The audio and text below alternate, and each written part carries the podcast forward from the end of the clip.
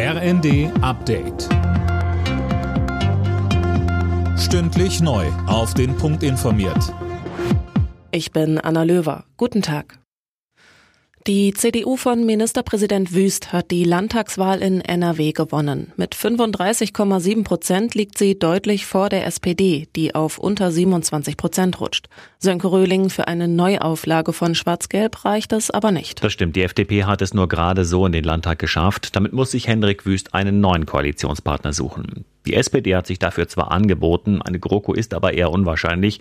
Wahrscheinlicher ist dagegen ein Bündnis mit den Grünen, die auf über 18 Prozent zulegen und ihr Ergebnis von 2017 damit fast verdreifachen konnten. Aber auch eine Ampel wie im Bund wäre rein rechnerisch möglich.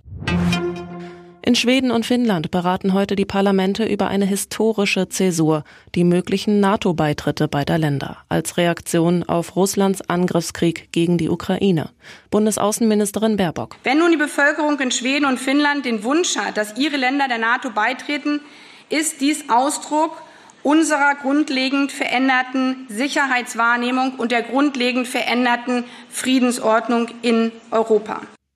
Wenn Schweden und Finnland Beitrittsanträge stellen, müssen auch die Parlamente aller NATO-Staaten zustimmen. Verdi hat vor der dritten Tarifverhandlungsrunde mit weiteren, deutlich längeren Streiks gedroht, wenn es zu keiner Einigung kommt. Die Gespräche mit den kommunalen Arbeitgeberverbänden starten heute in Potsdam und dauern bis Mittwoch.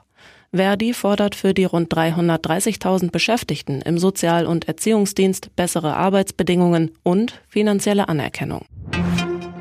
Nur noch jeder fünfte Baum in Deutschland gilt als gesund. Deshalb beraten die Agrarminister von Bund und Ländern heute auf einer Sonderkonferenz über die Lage und die weitere Entwicklung der Wälder.